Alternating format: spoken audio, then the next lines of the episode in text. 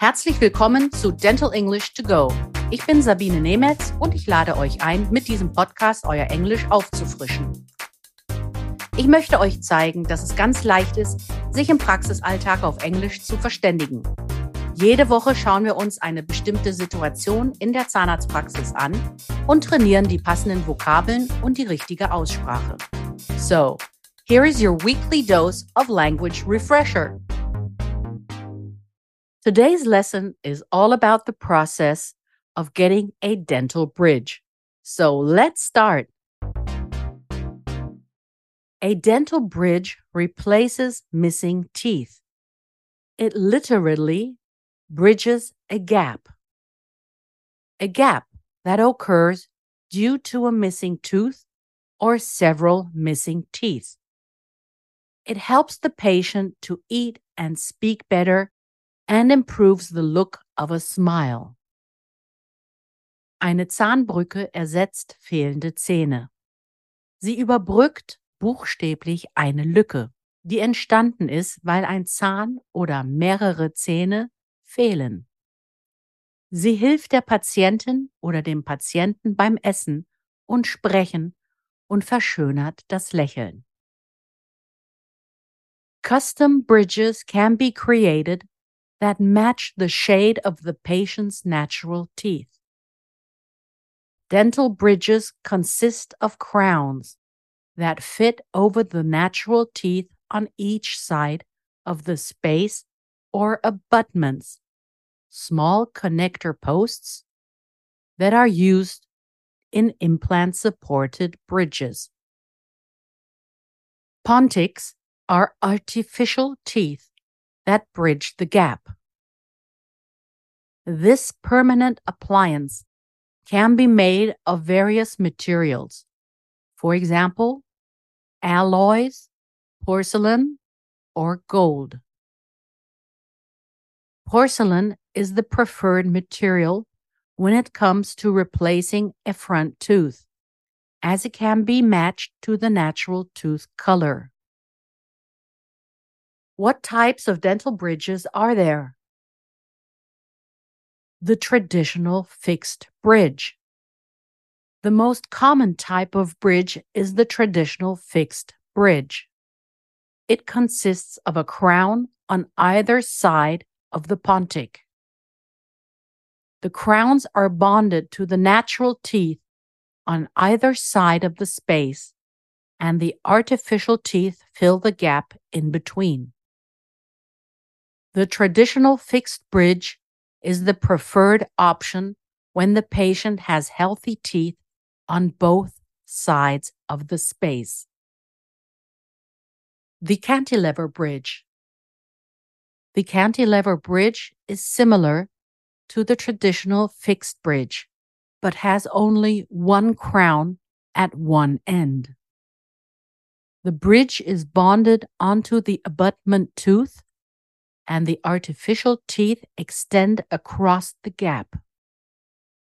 Cantilever bridges are not that strong as traditional bridges due to their design.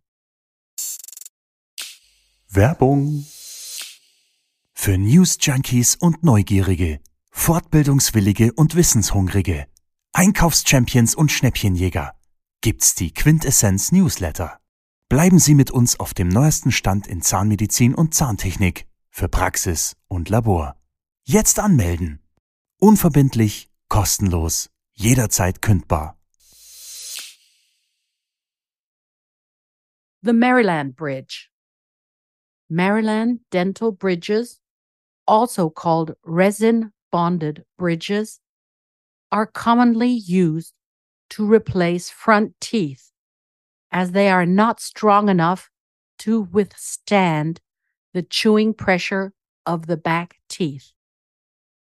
This kind of dental bridge uses metal wings instead of crowns that are bonded to the back of the neighboring teeth to hold the bridge in place.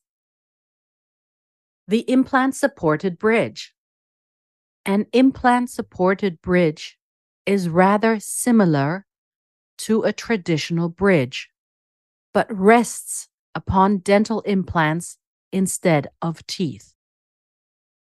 Dental implants are small posts that replace missing tooth roots. The implants need to be fully fused with the jawbone before a bridge can be attached. Depending on the patient's situation, this process can take up to six months.